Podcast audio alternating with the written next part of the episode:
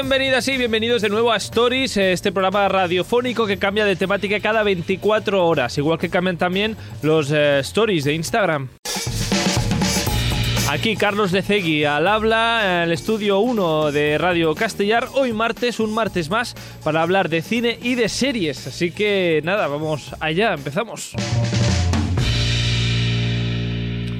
Hoy que volvemos al formato virtual, a cada uno desde su casa, separados unos cuantos kilómetros, Andoni Delgado, Sandra Flores y Alejandro Prado. ¿Qué tal? ¿Cómo estáis? Bienvenidos de nuevo. ¿Qué tal? ¿Cómo estáis? Eh, en este en este martes eh, Blue, bueno, no sé si hoy también es Blue, ayer fue Blue Monday. Pues hoy Blue Tuesday, ¿no? pues no sé, depende aquí de cada uno, no sé cómo lo llevasteis ayer el, el lunes, este depresivo. Pues bien. Yo es que por norma los lunes nunca he trabajado, entonces mm, lo mismo me da, ¿sabes? A ti te da igual. lunes, Hombre, a ti, eh, claro, tú tendrás un Blue Tuesday hoy cuando vuelvas al trabajo, se supone, pero Uy, claro, sí. si, si, si los lunes no trabajas, pues no te afecta. Claro, muy bien. Pues bueno, na- nada, hoy, hoy cómo... ¿Vas a decir algo, Alex? No, que los lunes son una mierda. Lo son. lo No, son. cualquier día que trabajas es una mierda. Cualquier día, cualquier día que tienes la obligación de despertarte para trabajar. Bueno, nosotros así para animaros esta semana de Blue Monday, lo que haremos hoy es charlar sobre mejores películas de futuros distópicos. ¿Por qué? Porque si tenéis un día de mierda, que puede ser, eh, hay días para todo, cuando tengas un día de mierda, pues os tenéis que imaginar alguno de estos futuros y así os anima un poco la existencia. Por ver que no estamos tan mal, me refiero. Sí que podría ser peor. O, o- o- o porque vemos que vamos directamente hacia- ese camino distópico, que Ajá. todavía es peor. Eso sería peor. Darte eso, cuenta de que está ocurriendo. Ah. This is happening. Bueno, si- si tuvieses que elegir un futuro distópico de una serie o de una peli, eh, no sé cuál sería el menos horrible, por cuál, con cuál nos quedaríamos. ¿Qué distopía ah, sería la menos negativa? Yo con los juegos del hambre. Hombre, Siendo- siendo del distrito ya uno, ¿no? Ya no entro, ya no entro en, el, en el cupo, entonces que se maten los adolescentes. ¿Cómo que no entras en el cupo? Vivi- vivían en miseria también los mayores. Pero, Ya, no, puede entrar cualquiera. no, era, No. era hasta cierta edad. Ah, no, no, una vez enviaron a a un partir viejo. de... A partir de los 14. ¿Sí? Exacto. Sí, sí, Pues sí. no. Sí, sí. pues entonces estoy jodido. Sí, ¿no? No, pero eh, claro, aquí está, aquí está que puedes eh, ser. No, eh, pero eh, creo que entra, no. pero entra cualquiera Sí, sí. porque mira la Ru, No. la Ru Había, viejos. En el Sí, libro al menos hay viejos, ¿eh? Es a partir Sí. de cierta edad. Y los viejos creo que son cuando repiten los, los No, no, no, no, tributos. no.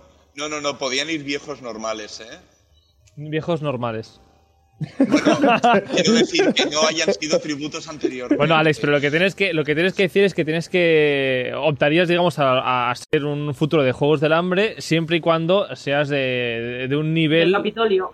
por ejemplo, del Capitolio. Claro, Claro, si eres sí. el presidente, pues bien. Presidente, a ti no te pasa nada. Igual, ¿no? Ah, bueno, ese, Bueno, sería el, me- el menos, ese sería el menos negativo. Am, ¿Alguno otro puestos a elegir, Andoni y Sandra? Es Ah, que pues no- a mí me gustó Ready Player One, ese futuro en el que, mira, nos ponemos, por lo menos nos evadimos de la realidad de mierda y mira, ya Sí, está. Yo también Eso compro. sí.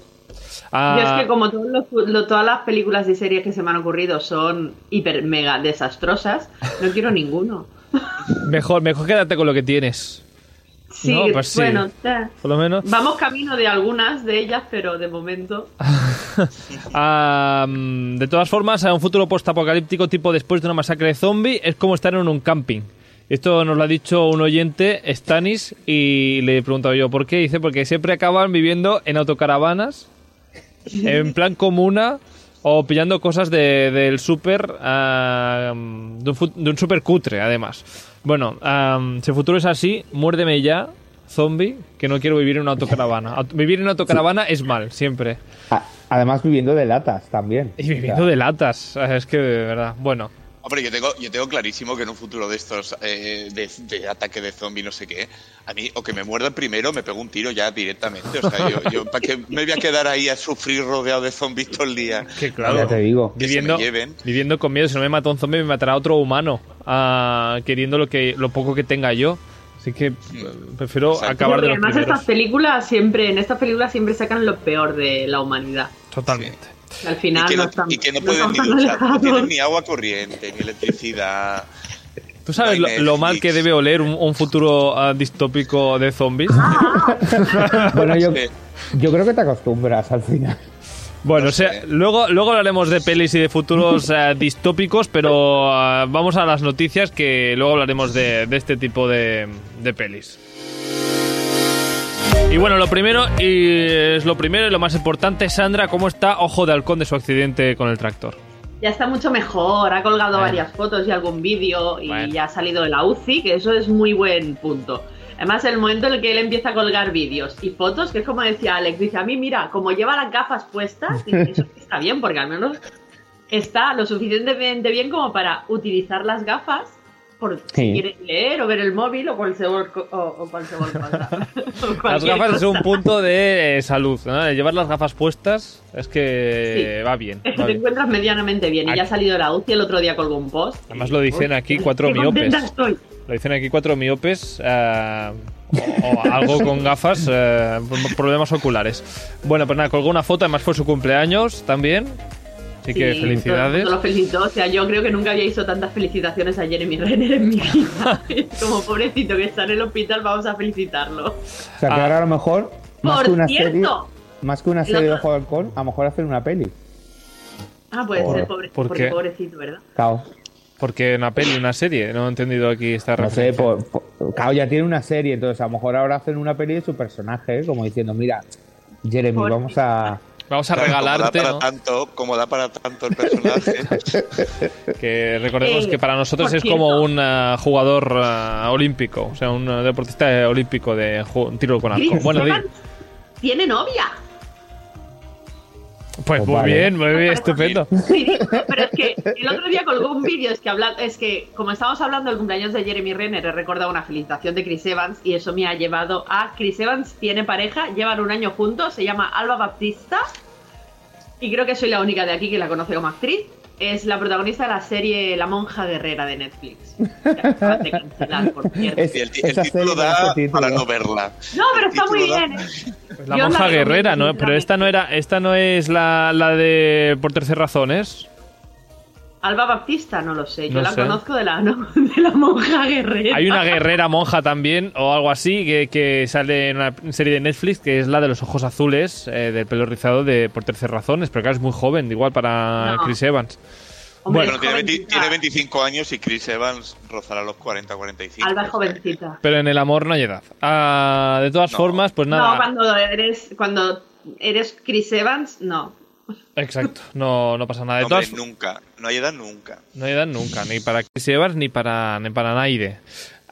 Mm, que, que, por cierto, que esta semana, bueno, la semana pasada fueron ah, las, em, los premios, no, más allá Los de accidentes y noticias. Los, Los- primeros premios del año, los Globos de Oro. De primeros Sí, sí. premios de- del año, los globos, eh, los globos de oro, que nos traen, eh, no están en su mejor momento. La- el año pasado fueron bastante criticables, hace dos también. Sí, pero este año se han vuelto a juntar, o sea que bien. Mira, por lo menos han hecho gala y, y tal. No sé si la han retransmitido o no. La verdad es que no lo Eh, he sí. mirado. Sí, se ha retransmitido en la NBC como siempre. Sí. Pero, pero por lo menos sí que ha habido gala presencial porque el año pasado un boi- hubo un boicot de todos los de todos los actores y Mm. vamos de toda la industria en Mm. contra de los globos de oro y este año pues mira bien se han, se han reunido y así hemos tenido oportunidad de verlo de ver de nuevo el glamour en la alfombra roja. O En sea todas las portadas, en todos los titulares, de lo que se habla es del exitazo, entre comillas digo yo, de Spielberg, en la gala de los Globos de Oro, que, que, bueno, creo que solo ha ganado uno. Tampoco. Eh, en una película semi-autobiográfica. Ha ganado dos, ha ganado director y película. Director y película. Película drama. Eh, los eh, Eh, Fabelman. eh, eh, sí, y es, práctic- es una historia de un niño que quiere ser director en los años 60, que es prácticamente su historia. O sea, él lo ha dicho, o sea, se ha inspirado en sí mismo. Eh, Ay, los Fabelman son los padres de- del niño este, que se apellida Fabelman, pero es un niño judío en los años 60 que quiere ser director de cine. Punto. O sea, a Spielberg. Que la cara. Vamos. Sí, exacto. Alex tiene la, la cara de, de, de- ¿Qué me estás contando? De Es que no, es que en el fondo que hagas una película biográfica tú, tú mismo, o sea, es un poco de, de mira cuánto ego tengo. Sí, claro. Pero no, Claro, también. Y no, y y puede tener Spielberg todo el ego que le entre en su pecho. O sea, a ver. Claro. ya, sí. pero no, un- uno no se, no se valora a sí mismo. O Cuando eres Steven Spielberg puedes hacer lo que quieras. no, te aunque da la seas. Steven Spielberg. No es valorarte, es decir, es decir, eh, porque yo lo valgo. Igual que Almodóvar hizo Dolor y Gloria, Exacto. al final no dejaba de Sí. ser también un- un- la, la historia de su vida. Bueno, y mira, eh, y, y bien, y es bien. Bien. También, también en, Muchas en los Oscars del año pasado también estaba esta película en blanco y negro de un niño que era, se supone que era el, el director. um, El Be- Belfast. Belfast, exacto. Que aquí Pero está de moda. eh, él dijo, no es mi vida, sino eh, eh, como experiencias que yo a lo mejor pude tener o recuerdos de... Pero es que seguro en esta película Spielberg... Bueno, por lo menos no se, se llama. Spielberg. No se Seguro llama de que- Spielberg, imagínate. De Seguro que escribe el guion de ET en la peli. O de todas formas, además de Steven Spielberg y de los Fableman, ah, habrá más premiados aparte de él. Pues hay otro gran ganador, eh, que es eh, la que se lo ha llevado todo en la categoría musical y de comedia, ¿Sí? que eh, el título se las trae, eh, pero es, Es el- The Banshees of Inisherin. ¡Oh! No. ¿Le han dado un premio a Barry? ¿Quién es Barry? ¿Quién es Barry? Barry el, el nuevo Joker. Eh, no, él no ha ganado nada. ¡Qué idiota! Sandra se Ha lo habría, se lo habría dado. ha, ha ganado la película eh, y ha ganado Colin Farrell, que es el protagonista. Bueno, Ajá. venga, va. Ah, así Venga. como... Yo tengo muchas ganas de ver esta Y- película. Y, y- y ha ganado mejor actor, eh, perdón, mejor guion también. Mejor, Mejor guion guion. original. O sea que es bien. Ah, sí, vale, el de las almas, ¿no? Las almas en pena. Ese. ah, Cuando- no, tenemos que mirar cuando se estrena en España, porque ninguna de las dos, Fabelmans o, o esta, están. Eh, la del que se estrena ya mismo. Vale. No, ya- nosotros ya tenemos el póster. Mm. Eso es que ya llega, eso es que está a punto de llegar ya. Ya mismo llega. Bueno, así- no, porque también tengo el de Indiana Jones, entonces no cuenta. bueno, pero esa se pone durante meses, o sea que. Además de... Dime de Alex. Yo he de decir que estoy muy feliz porque a Michelle Yeoh se le ha dado también un Globo de Oro. Bueno, por de- mejor actriz en, en toda la vez en todas partes. ¿En Y porque Y- se lo y merece. el marido. Sí, Y el es marido. verdad. Se lo merece muy mucho. Incluso yo, se- si hubiese podido, se lo hubiese dado a la hija. También te diré, no entiendo mucho la categoría por la que se le ha dado.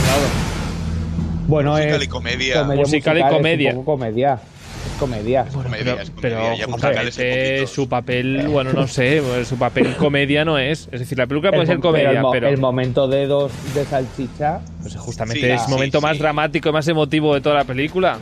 No, pero te ríes. no estoy de acuerdo. Aunque con estés llorando, aunque estés llorando porque dices, No hagáis spoiler, ¿eh?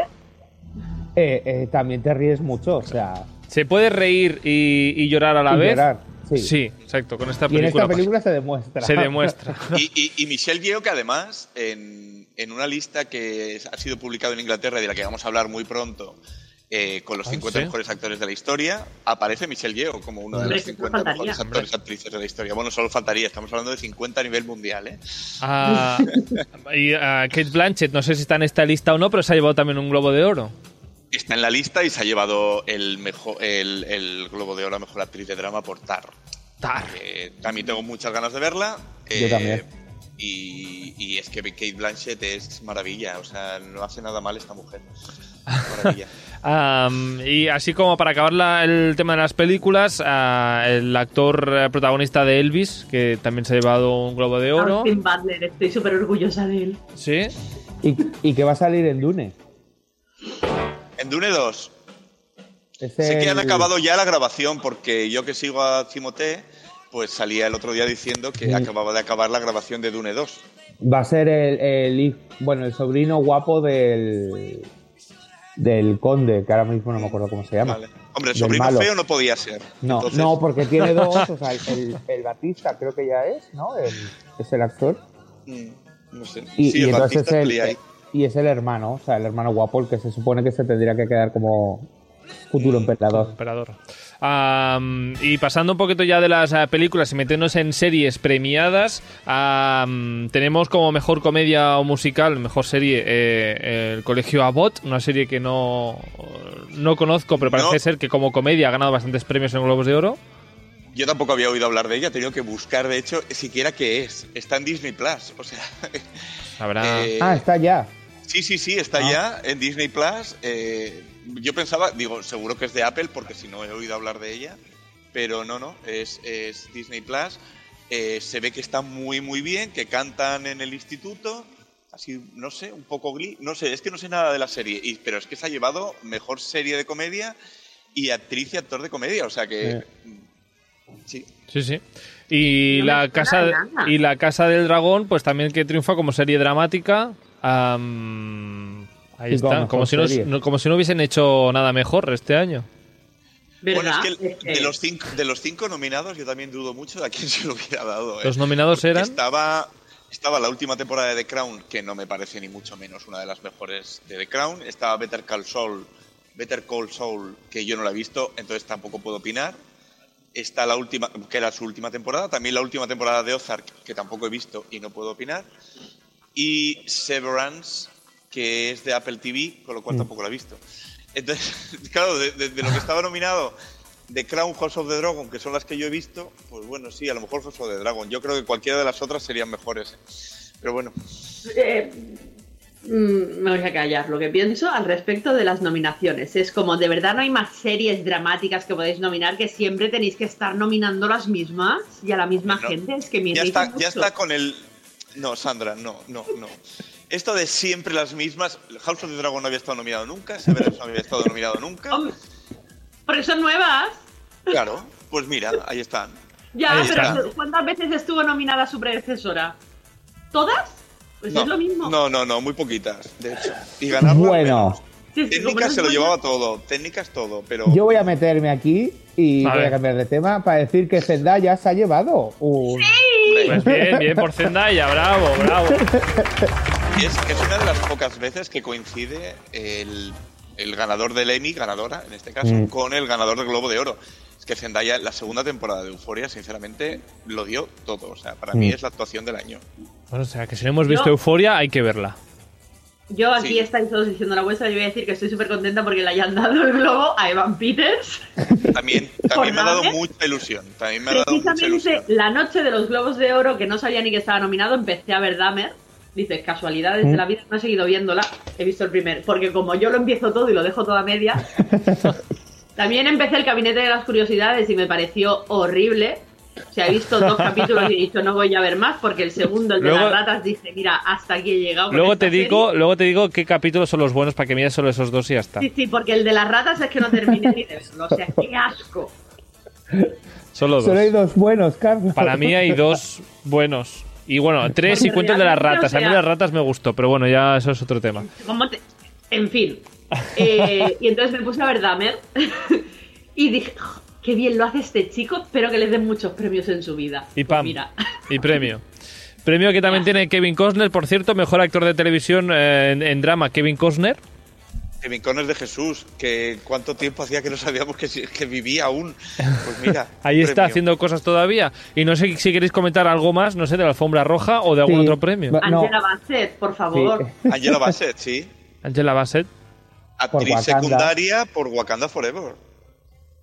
Por Pero todavía dan premios a Wakanda, pero esta película no es de hace no sé cuánto ya. Bueno, de hace tres meses, de- mes y medio, dos meses. Es de hace finales de noviembre. Ah, es que es la segunda parte de Wakanda. Hombre, sí, la primera no. Vale, vale, no, es que me das la sensación de que vamos hablando de Wakanda como mm, tres años. Ba- Basta ya de Wakanda, tantos lados. aquí la, la Angela Bassett tiene, tiene mucho peso en esta película. En la otra simplemente era la madre, pero aquí, claro, Sí, ya aquí tiene peso, gobierna. sí, sí. Aquí tiene Ramona. peso. O Ramonda, o no sé. Ramonda. Pues nada. ah, También le han y- dado un premio a Ryan Murphy que en su discurso eh, lo utilizó para alabar a, sus colaboradores LGTBIQ. ujú. eh, hizo mención a muchos de ellos directamente con esta persona nació en tal sitio y le dijeron cuando era pequeño que no podía, que tal y que cual, y ha superado sus adversidades y plus y sí. Le Y es un gran ejemplo de dónde están ahora aún habiendo salido del armario. Ah. Era como animar a la gente a, eh, aunque salgáis del armario la industria, podéis llegar a sitios muy Mm. altos. Sí, le dieron el, el premio Carol Barnett, que, que se creó pues eso para, para homenajear grandes carreras, y creo que Ryan Murphy se lo más que se lo merece, pues ahora mismo es una de las de los mayores productores de, de- de Hollywood, de- de Hollywood en televisión y que no deja de crear contenido, o sea, es una pasada. Es Y este. Eddie, Murphy también se ha llevado un premio, el Cecil de Mil, que, no, que no, sé, la- no sé de verdad qué es lo que premia, la Es verdad. premia la carrera Eh, es carrera, cinematográfica. carrera cinematográfica. Ah, la carrera. Exacto, así como la- el que ha ganado Ryan Murphy, el premia Murphy, eh, premia en la carrera ca- tele- televisiva. televisiva, el Ah, que ha ganado Eddie Murphy es- es la carrera ah, Que no cinematográfica. sé muy bien cómo, ni por qué, ni el qué exactamente, pero Eddie Murphy hizo alusión al guantazo de Will Smith, pero no he visto el vídeo ni sé exactamente qué dijo. Lo dejo ahí, lo, si lo queréis buscar. Ahí ¿Vino, está. vino Will Smith a esta gala o tampoco le invitaron? no, no, Porque no está baneado de los Oscars. Está baneado de los Oscars de aquí, ¿no? Vaya, tanto que quería ir a los Oscars y va una vez y ya no vuelve más. Ah, en fin, la, vida, la vida. Bueno, y de Globos de Oro en Globos de Oro porque la crítica de hoy, si os parece ya vamos a la crítica, es sobre una de las eh, series premi- premiadas.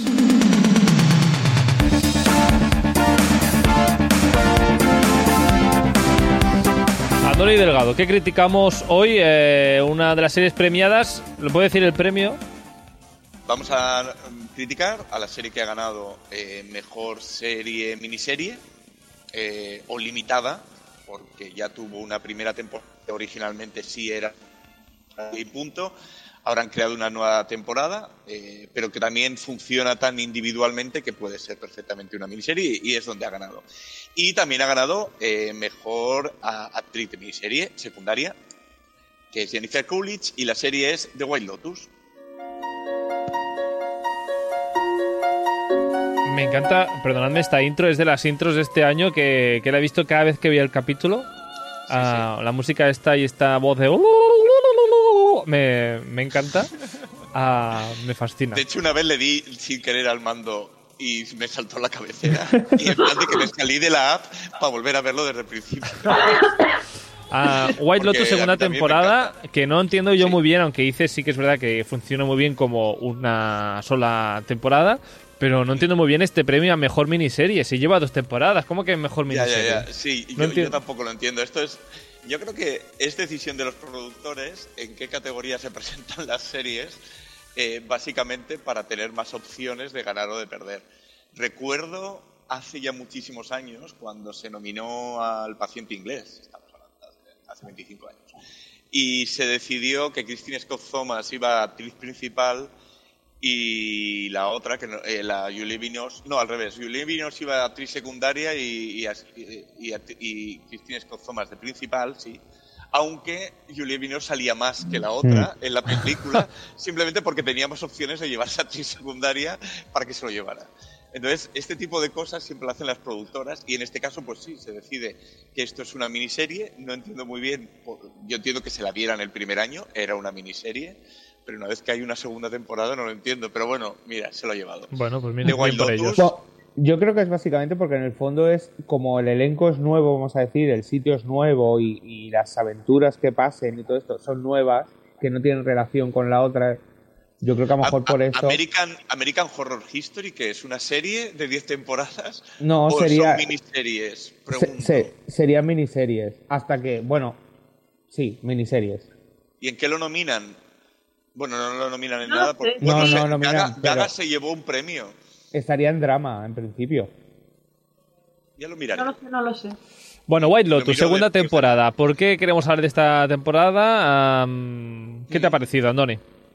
Bueno, primero ya Primero. criticamos en la temporada pasada Sí. la primera temporada y ya dijimos que es muy bien, o sea que, que más que recomendable. Segunda temporada, después del choque de que te cambien a todo el cast, solo mantienen a Jennifer Coolidge y el que se convierte en su marido, que aparece en los dos últimos episodios de la primera temporada. Eh, no te esperas, mm, porque el primer episodio es un poco extraño porque te saca completamente del lugar, ¿no? Eh, te esperas ese lujo en Hawái, en un resort que, es como un todo incluido, mientras que aquí es completamente distinto, ¿no? Es un resort en, en Sicilia, eh, con una fotografía que sinceramente es la mejor fotografía que yo he visto en televisión Qué bonita en años, la serie. o sea, y, y, que quiero irme a Sicilia ya. eh, y luego unas historias construidas increíblemente bien, o sea, narra la, la historia de, de nuevo de, de, de, Tania, que es el personaje de Jennifer Coolidge, mm. eh, que va de vacaciones con su marido a, a Italia, a, a, Sicilia. A la vez están dos parejas de millonarios eh, que ellos han ido juntos al, instituto, al instituto, no a la universidad, fueron compañeros de universidad. Y hay unos, pesar, dentro de todo ese buen rollo bro que, que, que tienen, tienen ahí una mierda entre los dos impresionante. Eh, y sus mujeres, que también tienen lo suyo. Sí.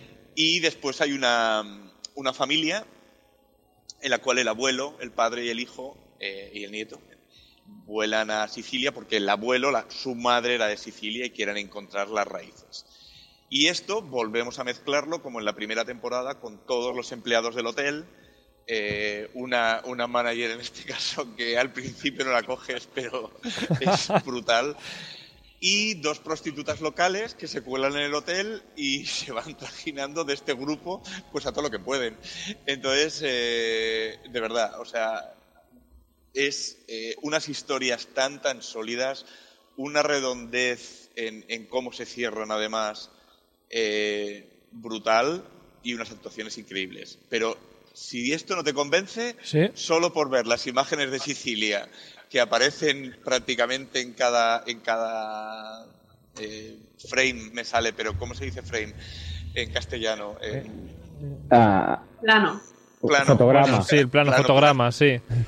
En cada plano eh, merece la pena. De, verdad, es más que recomendable. A mí me ha parecido eh, una de las series de, del año pasado. Ya dijimos la semana pasada en el repaso a las mejores series que no la habíamos metido en lista porque no la había acabado. Ahora ya que me la he acabado y encima coincidiendo con el premio a mejor miniserie de los premios de, de los Globos de Oro y a mejor actriz para Jennifer Coolidge, que comentábamos antes, Zendaya es uno de los pocos casos que se repite, pero es que Jennifer Coolidge también ha repetido como secundaria. Entonces, muy recomendable eh, y, y, es bien, es bien, es muy bien eh, la segunda temporada de Wild. Es muy bien. Uh, ¿El resto lo habéis visto? Uh, Alex, Sandra. No, no pensaba pero... que sí que habéis visto algo, fíjate. Pero todo el mundo está súper emocionado. O sea, ya no por los premios, sino llevo semanas viendo gente que se pone a ver White Lotus y dice: Es que no he podido parar de verla, es que me la he tenido que tragar en maratón. Y al final, pues sí, la tengo en lista, pero la voy a adelantar. O sea, vedla, es que... vedla, por favor. O sea, de verdad que os va a sorprender. Sí. Pasado el primer episodio, el primer episodio tiene que poner en situación todas las piezas para luego empezar a mezclarlas y hacerlas saltar por los aires. Básicamente es el resumen de esta serie. Y de nuevo, son siete episodios por temporada. Se ve muy fácil porque es eh, una temporada HBO que, que, que son reducidas y, y, que se hace que se vea la serie mucho más fácilmente.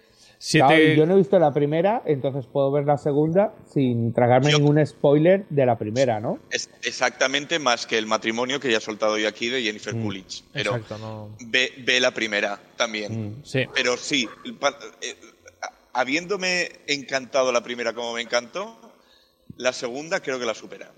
Siete capítulos que son los eh, siete días que pasan de, de vacaciones estos eh, personajes, eh, pues eso, en este hotel de lujo. Em, Todos los días amanecen, o sea, cada episodio comienza con el amanecer del día y se acaba el Gracias a Dios que amanece todos los días también. no tenemos aquí que un no es problema, poco, que no es amanece que no poco. es poco. Y acaba el capítulo siempre pues acabando el día. ¿no? Exacto, cuando se van a la cama. Se van a la cama. O sea que que sea, todo a la hora lo que que, sea. pasa, porque doy por hecho que pasan millones de cosas en esos siete capítulos, pasan en siete días. En Sí, siete pero días. no no- vacaciones no, te pasan tantas cosas, ¿eh? No, pero no es un plan de que te pasan mil cosas que no tiene sentido que te pasen en siete días. Te aseguro que todo lo que pasa aquí puede perfectamente pasar en siete días. No es como un 24 que en cada hora... Yo, yo recuerdo de 24 aquello, aquello, aquello de que dices, pero si hace tres episodios, es decir, hace tres horas, le estaban operando a corazón abierto y ahora de repente ya está corriendo. A ver, no. Ah, Esto no ocurre aquí, aquí tiene sentido. parece que te ha gustado, pero vamos a ver si la nota es acorde con lo que estás diciendo.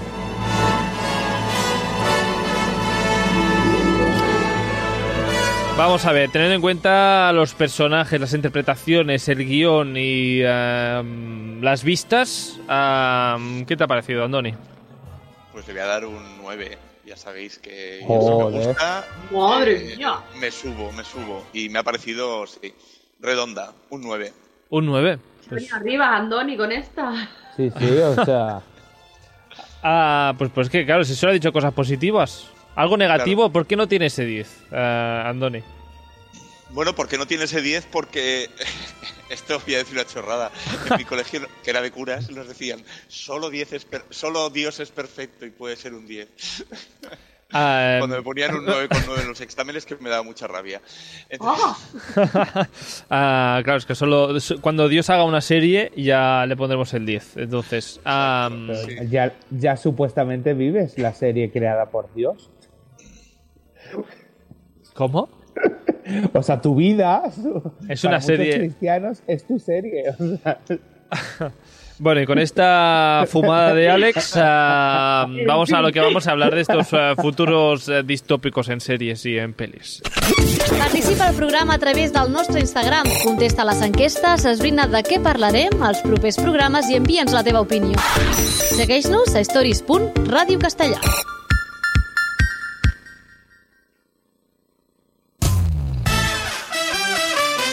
Pues eso, es que hoy hablaremos de pelis y series donde explican el, el después, después de una masacre en el mundo, después de que destrocemos el planeta, después de una tercera guerra mundial, después qué? Pues después estas películas que no sé qué películas os vienen a la cabeza como futuros distópicos. ¿Quién empieza? Sandra. Alex. Ah, Era una pregunta, ¿película o serie? Empezamos con películas. Pues como película, Mad Max. Mad Max. ¿De cuál, cuál de ellas? distopía. Mad Max solamente he visto en la que sale Tom Hardy. La última, vamos. La última, Mm. sí. O sea, la vieja no la vi, la de Mel Gibson no la vi. Vi la. No, no. Yo en pelis antiguas sabéis que. que no soy muy puesta en ellas. Entonces he visto la Mad Max de Tom Hardy y. ah, me pareció perturbadora, cuanto menos. Porque realmente, o sea, un futuro en el que no hay agua. Que no, que es lo que decía antes, yo creo que nos estamos encaminando muy hacia el futuro de Mad Max hmm.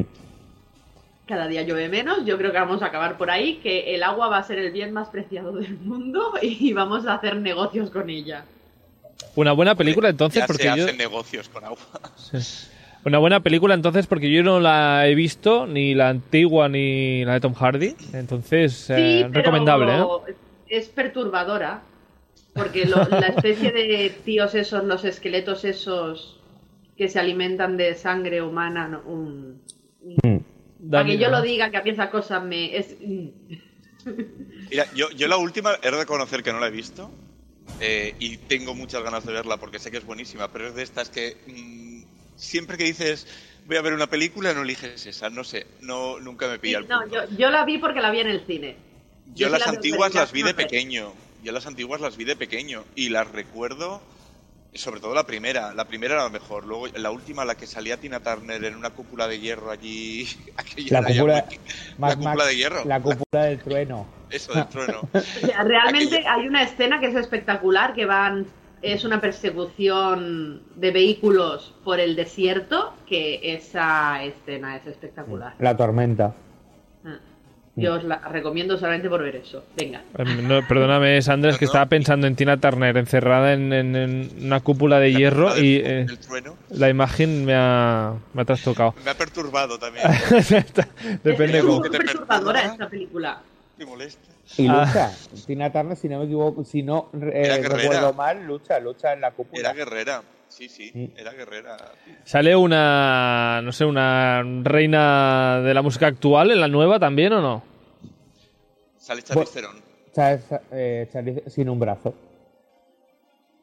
Un dato importante, no sé. Win- se llama algo así como Wingardium Leviosa. No es Wingardium Leviosa, pero es así. de No, es la, la rabiosa. es. La rabiosa. Bueno, Su nombre es rabiosa. Pues eh, recomendación de, de Sandra, este Mad Max, que no sé si está en alguna plataforma, la verdad, porque no... Está en HBO, está en HBO. Está en No HBO sé porque me sale cada dos por tres y digo, ay, la tengo que ver. y ahí está todo. Es que- habías- Yo es que me la compré y la tengo en, eh, en Blu-ray. Bueno, pues si no tenéis HBO, vais a casa de Alex y hacéis un eh, cineforum ahí, una, una visualización de la peli. Am, ¿Tienes reproductor de DVD, por cierto? Sí, esto ya lo hemos hablado. Sí. Sí. Ah, Esto lo comentamos el otro día, que ya me he montado la estantería con todos los DVDs y ahora estoy buscando en qué caja se había quedado el reproductor de Blu-ray DVD. Porque no... ¿dónde, ¿Dónde estará?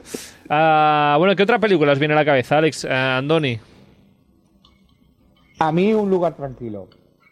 Um, A Quiet Place, un lugar tranquilo. Esta película. no es no es una o sea es una distopía pero esta vez no creada por una guerra ni por una bomba nuclear ni nada sino por unos bichos que vienen Sí. y si haces ruido pues te, te rajan el cuello Mm, Qué guay. Esta es, la de, esta es la de Emily Blunt, ¿no? sí, Sí. y la de su marido el Krasinski Esto. Di- sí. dirigida por Krasinski Ah, no además la sabía que era película dirigida por Krasinski. La, si no me equivoco, la 2 también eh, la hizo el Krasinski. Y es eso. Lo bueno de la película es todo el silencio, que porque ca- prácticamente toda la película es en silencio. Y todo lo que crean para estar en silencio y caminan por el bosque. Y claro, tú dices, pero ¿cómo caminas por el bosque? Claro, vas a hacer un montón de ruido. Pues no, no, hacen una cosa para que no haga ruido al andar. Y Ya. todo está, está muy bien montado porque además ella está embarazada y claro, tiene que parir.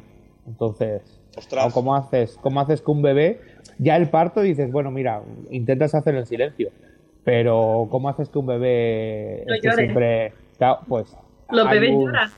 Pues está, está inventado. O sea, como... no, o sea, los bebés lloran. Eh, da igual que tú no tengas que hacer Sí, sí, ruido. sí, sí, pero a- aplican una cosa que dices, bueno, mira, es una... Está muy bien, está bien hecho, o Que sea, cada la, vez que la se pone a idea. lo ahogan para que se calle o que, Es una- que si no, no entiendo. No, lo no. No, no voy a desvelar ese, ese, ese, ese secreto de la película. Tengo que decir que. Si no, me estoy- llamarán co- Spoiler Man y no. Spoiler man. Yo tengo que decir que con esta película tengo un amor-odio porque la verdad es que me gustó. Es una película interesante por eh, lo que comentabas, Alex, ¿no? De esta- cómo, cómo se las ingenian para no hacer ruido. Pero por otra parte, eh, en el guion no paran de ponerte trabas para que intenten hacer ruido todo el rato. Vaya, casualmente claro. hay, un, hay un clavo mal puesto que tú lo estás viendo todo el rato y sabes que va a descalzar a la mujer. Entonces, ¿qué va a pasar cuando se clave el clavo? Hombre, claro, hay, hay, que crear, hay que crear situaciones. Por otra parte, también tengo una crítica bastante mm, negativa a esta película y a este guion, es que encuentran un sitio donde pueden hacer ruido, que no voy a desvelar nada, y no se van a vivir allí. Así como el tuyo. Y no Ya. se van a vivir allí, pero pe- perdóname un momento. ah, ¿Y si pares en este sitio que puedes hacer ruido? ¿Qué, qué tal? Sí, sería lógico, pero Sería bueno, lo tienes que lógico. Tienes que construir y a lo mejor haces más ruido construyendo. Bueno, no tiene lógica. Ah, ahí, ahí sí, ahí. Además es el único sitio donde se van para hablar. Exacto, de todas formas, pues es una buena película, ¿eh? entretiene y la verdad es que la, la tensión eh, constante está ahí. Así que una buena recomendación. Y no sé si también la de Andoni eh, también va sobre mm, Yo, no hacer yo no he visto a Quiet Place, está disponible en Netflix, que lo acabo de ver. Eh, o sea que mira, eh, se puede ver fácilmente. Yo mi recomendación, eh, me voy a ir a por una rara hoy, Ah, y es Gattaca. Gattaca. Mm. Gattaca. Gattaca es una película en la que básicamente eh, el- los gobiernos, los mandatarios del mundo es en un futuro en el cual la, super- la sobrepoblación ha creado que, que- que no se permita tener reproducirse a cualquier, a cualquier humano, sino que tienes que tener una tarjeta especial con un estatus especial Ah, eh, para, poder, para poder reproducirte. Es una película de los años 90 en la que se conocieron Uma Thurman y Ethan Hawke y, y nos dieron a Maya Hawke, que coprotagonista de Stranger Things. Eh, entonces, eh, es una muy buena película, ya digo, es, es de los años 90.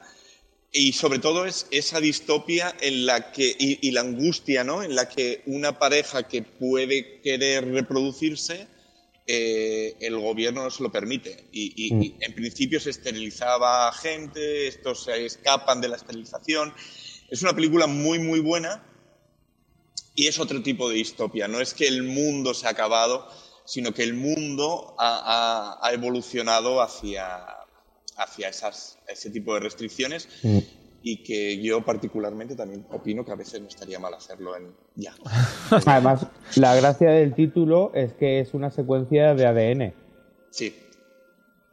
Gattaca son las siglas de guanina, adenina, timina, timina, Sí, sí. que es como, como se mira el ADN. O sea, son los... Así. Clases ¿Qué de- Qué curioso, mira, clase- Es que no clases de ciencia eh, también en, en este programa.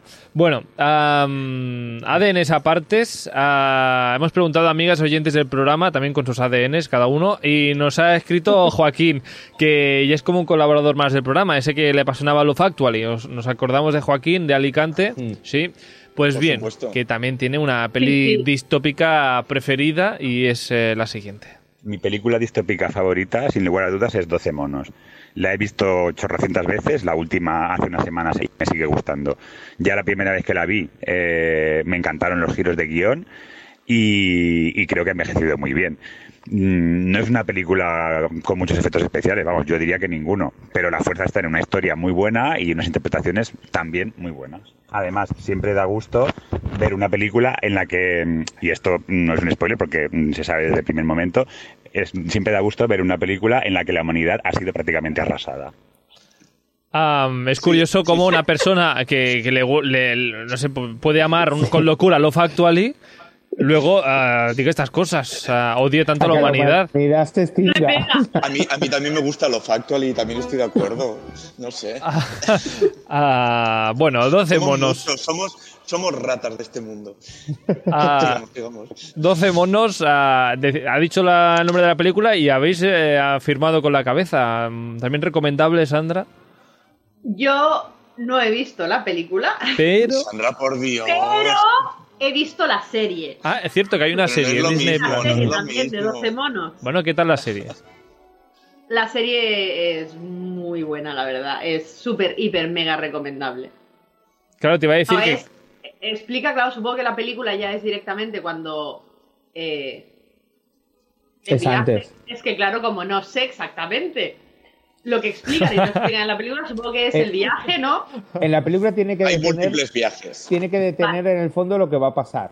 Vale, En la el- película. en la serie, eh, la serie no se centra en nuestro presente, la serie se centra en el futuro y se van viendo pues los viajes que van haciendo. Lo dejaremos así, porque no sé Bueno. lo que puedo explicar sobre la pe- La no película es, la película es la igual, peli, ¿eh? Son viajes en el presente de Bruce Willis que viene del futuro para intentar parar. Pues la serie está ambientada en el futuro y lo que ves es eh, cómo construyen la máquina, Mm. eh, qué hacen para poder viajar, que tu, tu, tu, tu, Mm. y luego, claro, pues se van viendo los viajes que van haciendo. Y Muy buena verdad, película, 12 monos, Yo la muy buena. la. Una- Yo la vi en el cine en su día y me encantó. Vamos. Una película protagonizada por Bruce Willis y Brad Pitt. Bruce Willis y Brad Primera Pitt. nominación, primera nominación de Brad Pitt a los Oscars. No, Brad Pitt, eh, la escena del hospital, o sea, se ha visto por todas partes. Sí. La Es escena del hospital. que- ¿Qué Sí, escena el del hospital? manicomio. Eso, manicomio. Hospital psiquiátrico. Mm. Eso. Ah, y, mm, y tenemos otro, otra recomendación de otro oyente, bueno, varias más, eh, Jordi Guerrero, que nos habla en Instagram, por cierto, nos podéis seguir, eh, stories.radiocastellar, ah, mm, y nos comenta como gran peli de futuro distópico, ah, Hijos de, de los Hombres, eh, Children of Men. Yo lloré, yo lloré en el cine, buenísima, buenísima, con Cliff Owen. Mm. Qué buena es esa peli. Sí, además con unos planos Además- secuencia bastante impresionantes. Ibas a decir, Sí, Alex, sí, sí, sí. No, lo de Cuando plano salen con el secuencia, niño. iba a decir. Sí, cuando salen con el niño. cuando salen con- No, no, futuro el- en el- bueno, el plano secuencia es cuando él va a entrar en el edificio. Ah, vale, yo recuerdo el de cuando salen con el niño. Es que la vi. Es- eh, y además vas viendo las salpicaduras de sangre en la cámara, porque obviamente, porque Eh. es un plano secuencia. El plano secuencia quiere decir que empiezas a grabar y hasta que no acaba la acción, hasta que no acaba la escena, Mm. no dejas de grabar y vas, per- y vas siguiendo al. Bueno, pero se Ah, pueden hacer pues. muchos trucos. En Sí, 1917 también era un plano de secuencia toda la película, dos horas Pero- de plano secuencia y esta era truco. Pero esta es plano secuencia real. Vale. Vale. Eh, y es, una, es un futuro en el que la humanidad no puede tener niños. sí. Naturalmente, digamos, nos hemos quedado todos estériles. Y no- todos estériles. por cosas de la vida. Otro plano secuencia que hay en un coche también, impresionante. El plano secuencia de Hijos de los Hombres de, Sí. en un coche. Y, dime, la Alex. película que decir también sale la Julian Moore. Vale, ¿te has quedado a gusto? Sí, no, Sí, no, recordaba solo a Andy Julian Powell, Moore. También es. Sí. A ver, la, la escena secuencia del coche, o sea, Julian Moore tiene mucho peso ahí. Es la que está de copiloto, ¿eh? No, Sí. sí, sí. Entra en pánico. Bueno, ah, ¿ibas a decir algo, Andoni? que no está disponible en plataforma. Lástima, lástima. Pero estu- estuvo en plataformas, creo. Estuvo, estuvo, sí, pero las, las tres últimas que hemos mencionado no están en plataforma, por eso no he dicho nada. En este caso, quien, quien tuvo no retuvo, no, no sigue estando No. allí. Una película, Hijos de los Hombres, que también nos recomienda Alex Baker, nuestro oyente americano que nos escucha para mejorar su español. Hi, Mr. Baker. Hey. Y también se queda con eh, otra película, eh, aparte de los hijos de hijos de los hombres, se queda con otra más, Ah, The Road, eh, la carretera, protagonizada por eh, un Vigo Mortensen eh, en un eh, planeta pues, que está pues, siguiendo carretera con su hija o su hijo para buscar a más supervivientes. Yo no la vi porque decían que era muy dura. Yo tampoco Yo la he visto. Y la he entonces visto. dije, mira, eh, no estoy de humor para ver películas duras. Está, está disponible en Prime Video. Si, si quieres un momento duro, está disponible en, en Prime Video. O sea, ahí Pero está. sí, mucha, mucha gente que la ha visto dice que, que es buenísima, que es muy buena y que él hace un, un papelón. Bueno, y, y pedazo de reparto, porque estoy viendo, a- aparte de Vigo Mortensen, estoy viendo a Charlize Theron, a Guy Pearce, Ujú. Al Cody Smith McPhee, este que tenía la cara tan rara. Eh, muy, muy buen reparto. Am, de todas formas, como, como Alex Baker sabe que es una película muy dura, también nos ha recomendado una un pelín más divertida. El señor Baker, eh, Mr. Baker, se queda también con Wally. Wally, Disney, Pixar, Pixar, Disney, ya no sé qué era. Sí, Pues creo que era Pixar. Pero era más Era Pixar, Pixar, era que Pixar. En aquel Era momento Pixar. era más Pixar que Disney, pero ahora ya todo vuelve a ser todo la misma. todo es sí, Disney todo es lo mismo. junto. sí. Decíais que sí, que un poco más animada esta, ¿no? Bueno, el planeta está vacío y lleno de, y lleno de mierda que tiene que recoger eh, Wally. Wally. 20 minutos de, de- de comienzo de película en los que Wally simplemente está recogiendo mierda. Ves su día a día, Ese es el resumen de la primera parte de la película. Wally recogiendo mierda. pero se te pasa así, o sea, es, que Sí. es maravilla. Él y una cucaracha. Y una cucaracha. Hasta que llega Eva, supongo, ¿no? Hey. Ahí ya deja de recoger. ¿Cómo es, Sandra? No, ya está. Ya está, ya has dicho. Ah, bueno, pues- y es eso, hasta que eh, llega Eva, encuentra una planta y se van al espacio. Y entonces allí está la humanidad gorda como ella sola porque no se mueven, porque van en patinetes. Ah, no, perdón, en unas camas eh, camas, pati- camas patinetes. Mirando los móviles. Ay, no. Las tablets. Sí. Perdón. Eh, ¿Veis? Otro, otro futuro al que vamos. Otro futuro al que vamos de cabeza. Sí, sí, Ah. porque hay gente que solo tiene que andar 10 metros y va en patinete. O sea, Ya, ya, ya. Yo lo del patinete ya llega un mo- momento en que dices, a ver, sí. Y entonces e- es, el futuro. O sea, ahora mismo estamos viviendo el principio de, Del o futuro. sea, estamos en, en Wally. Estestamos en Wally ahora mismo. Sí. Y a ver si te suena esta, porque la verdad es que Rubén también nos ha escrito y nos recomienda una película que yo desconocía. Am, Equilibrium. ¿Esta te suena? No, Sí. no. Equilibrium, una película que, mm, que creo que se estrenó. Una peli de 2002 que se estrenó en España casi 10 años después. Am, en un mundo futuro, un régimen totalitario ha conseguido eliminar las guerras al haber superado las emociones. Y están ah, prohibidas ah, pues cosas como los libros, el arte, la música ah, y los sentimientos se consideran un crimen, castigado con la pena de muerte. Creo que no llegué a verla porque no llegó a estrenarse en cines y era muy complicado verla, creo. O sea, es un poco 1800. No, 1884. 1984. Es, es un poco los eso, ¿no? sentimientos no están. En 1984 los sentimientos no están prohibidos. Pues habrá que verla, protagonizada por, ah, creo que era Tom, Tom Cruise o Christian Bale. Christian Bale. Christian Bale, confundido. Christian Bale. Christian Bale. Pues una película que seguramente... Por eso este Y es que yo impasse... lo he dicho antes, pero este señor me ignora. No, no te he oído, Sandra, perdona.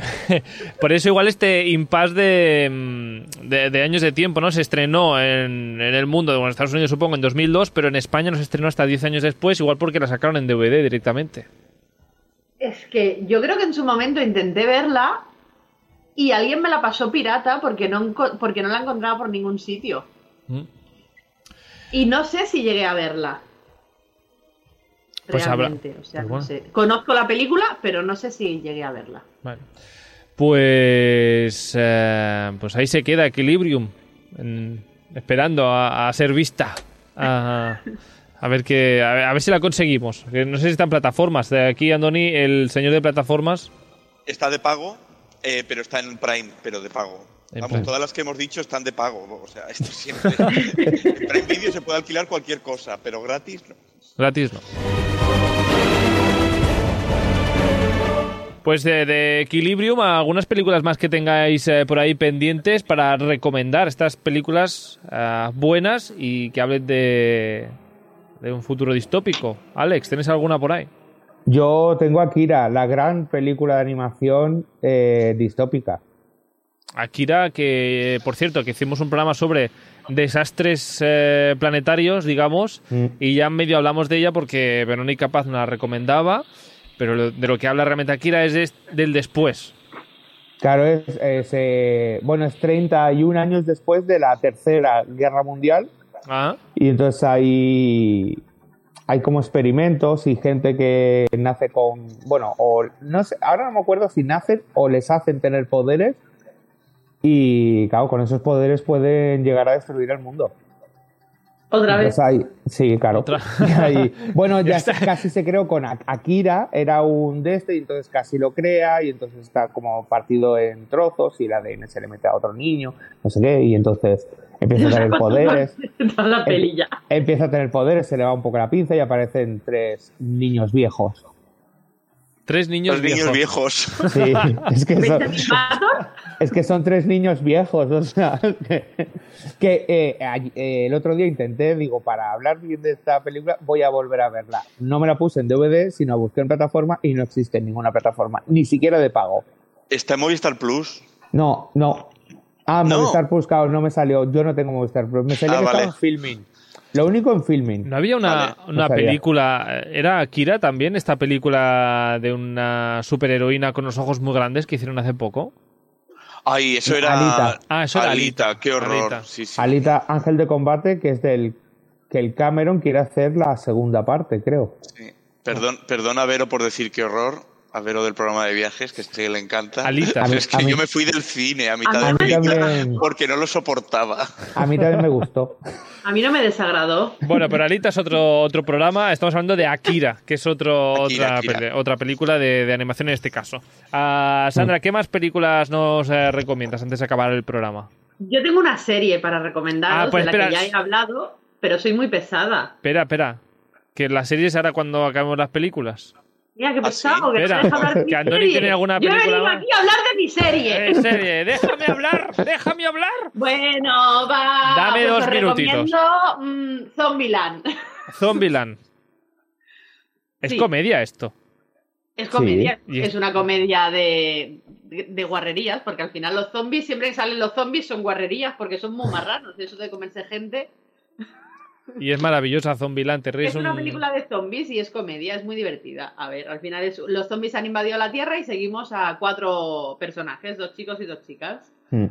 Otro Que yo creo que el mejor trozo de la película es cuando van a casa de Bill Murray. es muy divertido. ¿Sale Bill Murray también o no? Murray. ¿Eh? ¿Esta Sale de Bill. Franco? No, No. Eso, es, eso es juerga hasta el fin. Esos Ah, vale. juegas hasta el fin. ¿Cómo ¿Qué- me gusta esta película? Que sería como, o sea, el momento en el que se va el mundo al, A la mierda. desastre. Vale. Sí, ¿verdad? Están ahí en la super fiesta. ¡Uh! Y Eh. ya llega el fin del mundo. En el caso de Zombieland, lo que te explica son trucos para sobrevivir en un ah, planeta de- lleno de Lleno de zombies. zombies, sí. Eh, por ejemplo, cómo infiltrarte en una, en una horda de zombies, por ejemplo. Sí, Jace Eisenberg, eh, Hamish, Ah, vale. me he olvidado completamente de su, de su nombre, Woody Harrelson, Mm. Emma Stone Y Abigail. y, y la niña mala actriz, Abigail Breslin. Ah, pobre. Hay, hay que decir que la primera está muy bien y la segunda fue un poco caca. Caca de vaca. Caca de vaca. La recomendación de Andoni, no sé si es comedia y no sé si es caca de vaca también. Ah, Comedia no es. Caca de vaca creo que tampoco. Tampoco es. eh, es una gran mierda pintada de purpurina.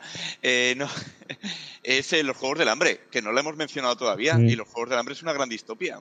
Sí. Mm. Eh, cuatro películas, en camino creo que está la qui- quinta. Que no Sí, sé del, nuevo pero, libro. eh, ¿Sale Katniss todavía en la nueva? O sea, ¿sigue la historia No, de Katniss o no tiene nada eh, que ver? Es la historia de cómo el presidente se volvió presidente. Ah, Ah. vale. Sí. Ah, mira, pues me interesa esto, porque es explicarnos cómo empezó un poco la distopia. Sí, sí, de- y, y yo me he leído la mitad del libro, no me lo acabé, me rayó. Eh, y y es, es impresionante con lo buena persona que era el presidente, presidente. Sí. antes Ah. de llegar a donde llega. Mm. Yo me leí Bueno, las primeras Algo, páginas. algo a este hombre en su vida y pues se convierte en la mala persona que es. Y que también hay que pensar que cuando estamos en un futuro distópico eh, es porque la humanidad lo ha hecho mal. Tiene que haber alguien que ponga los puños sobre la mesa y diga, os voy a someter a todos porque me habéis jodido la vida. Ya, Yo pero a yo creo que y vosotros no. ahí implica también lo de, porque, bueno, en la siguiente, en el libro nuevo y tal, se verá, me imagino, cómo el poder también te corrompe. También, claro. Bueno, este Joder. hombre ya siempre en los libros, no recuerdo la película si se dice, pero a Katniss cada vez que se acercaba a él le olía mal. Le olía Sí. muerto. Sí, le olía el aliento a putrido, pero porque no sé si lo puedo decir o no. Dilo.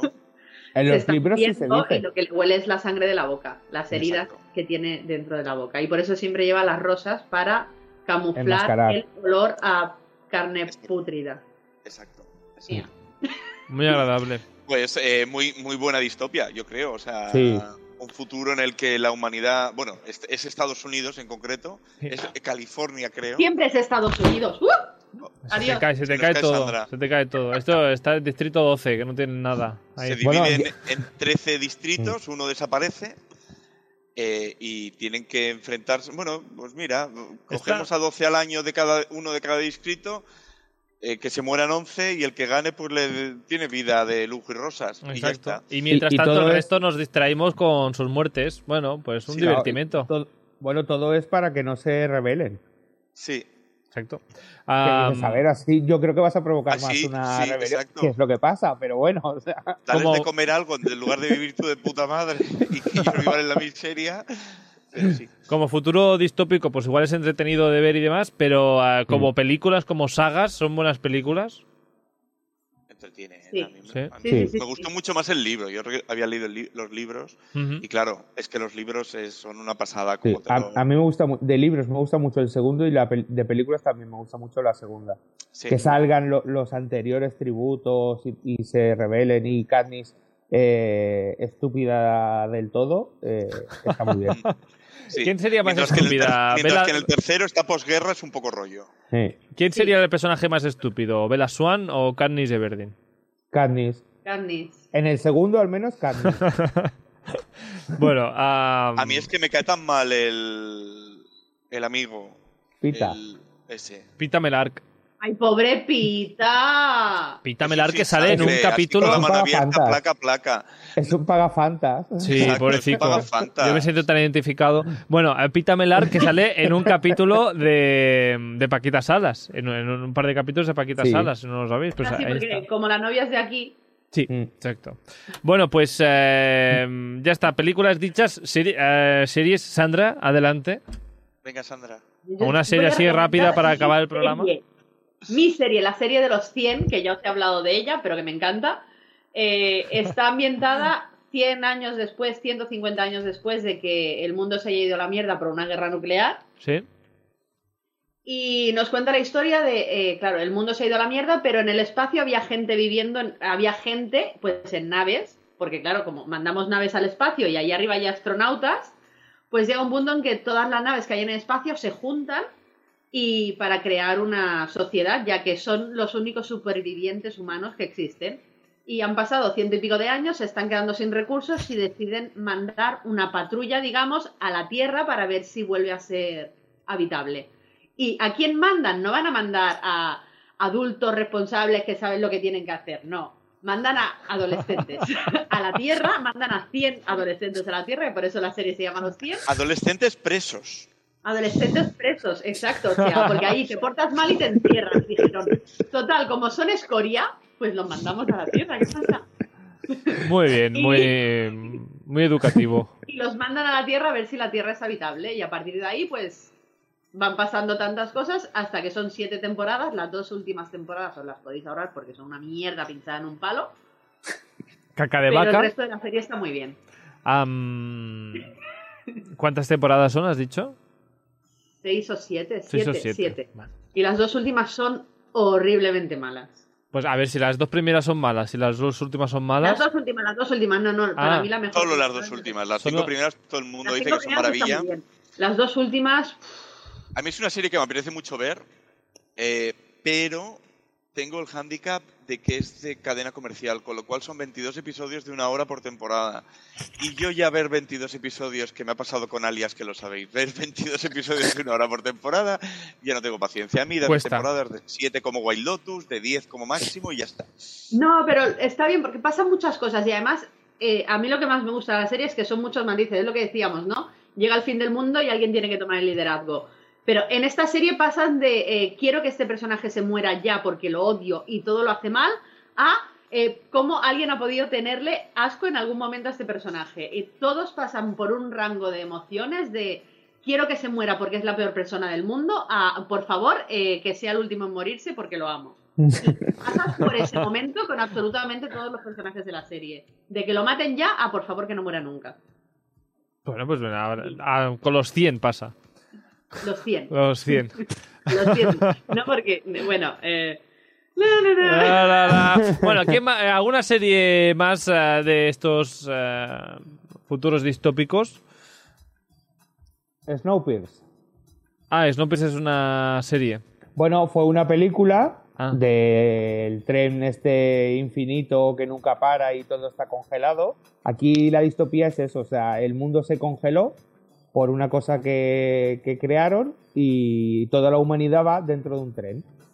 Lo que queda de humanidad va dentro de un tren. Entonces, en la cola están los pobres y en la cabeza están los ricos. Esto es Y- eh, ¿Y, Netflix, y no me quién equivoco. pone ¿no? las vías?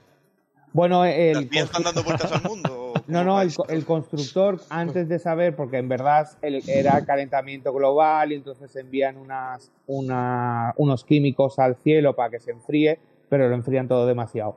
Entonces, antes de todo Ah. eso, el constructor del tren ya lo ya hizo toda la vía y, to- y utilizan las vías que ya estaban. O sea, es como un arca de Noé, pero... Y da la vuelta al mundo.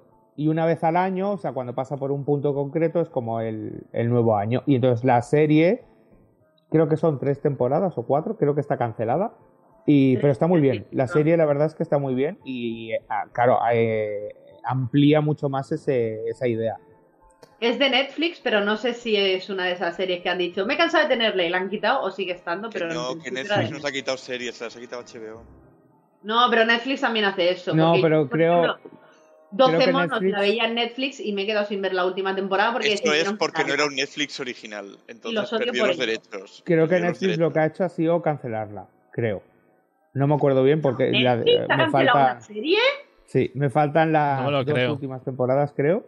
O la última, pero sí, sí. Y No está muy bien, ¿eh? Está muy bien. Está muy bien ideado todo. Bueno, pues tenemos series, tenemos... eh, por cierto, ¿el, el tren que va a vapor o...? Bueno, hasta ahí puedo hablar. Ah, tienen a los pobres dando pedales. Tienen a a los gente dando, dando- pedales No, no, atrás. no, no. Conforme se van metiendo, los van utilizando de combustible. Sí, Yo ya lo. Si lo quieres saber más rápido, mírate la peli. Vale, no lo digo porque por el hecho de, de, no sé, el carbón que- es ¿qué es finito, lo que cómo lo recogen, ¿no? Igual que, ¿qué es lo que comen? Pues tendrás que descubrirlo. La película, la película la, la protagoniza, la protagoniza el Capi. Ah, el Chris Evans. Ah, Sí, Chris Evans es el sí. Capi. Vale.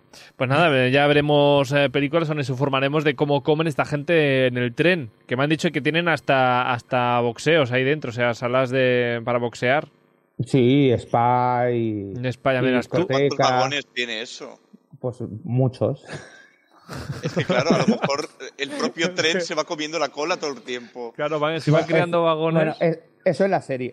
La serie, va a ser infinito el tren. Bueno, pues eh, ya casi casi recomendaciones hechas. ¿Algo más, algo más que añadir?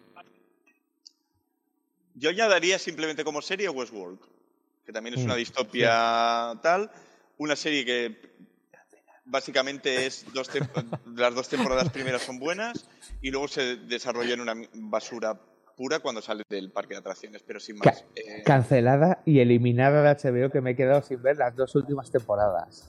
no Ah. te las pierdes, no, no te pierdes nada, que es lo Ya, bueno. pero, pero quería Pero y la, y ilusión, sí. y la, y la ilusión de ver la ciudad de las artes y la ciencia de Valencia en una serie de HBO, pues ya no Sí. puedes. Ya Eh. está, se acaba. No, Ahora no, es tenemos que que además ponernos. ¿Cómo se llamaba aquella de George Clooney? Que no era serie, era película. Future. No, eh, Tomorrowland. Solaris. Tomorrowland. Tomorrow- Tomorrowland también es en la ciudad de las artes de París. Sí. También es verdad. Bueno, pues eh, nada, espero que con esto hayas pasado un mejor Blue Tuesday o, o Thursday o el día que estéis escuchando, escuchando esto. Y coger ideas para, por si acaso vivimos en una distopía. Sí, hay que ir montando una vía de tren, por un lado. Hay Yo que ir... siempre digo que si viene una cosa de estas, hay que tener en la caja fuerte una pildorita de arsénico o algo. un pum y yo ya me duermo. Para no saber. Y a mí que no me moleste. Pero te puede, te puede pasar como el final, el peor final que he visto yo de películas, más traumático para mí, que es el final de Hijo de los Hombres. No, el final de La Niebla, perdón. Ah, Sí, sí, sí. También eh, distópico. Y, mm, y quedarte a las puertas de algo. ¿O la he no? visto. Qué bajona, qué bajona. ¡Qué bajona! ¡Qué bajona! Ah, pues nada, Andoni Delgado, a Alex Prado, Sandra Flores. Nos vemos la semana que viene con eh, más películas y más series en este Stories de Cine de Series. Que tengáis una feliz semana. Adiós. Adiós. De- Chao, chao. Y muchas chao. gracias, eh, que también que no lo digo nunca, pero gracias y gratitud infinita. Adiós. Chao, chao. A ti, tonto.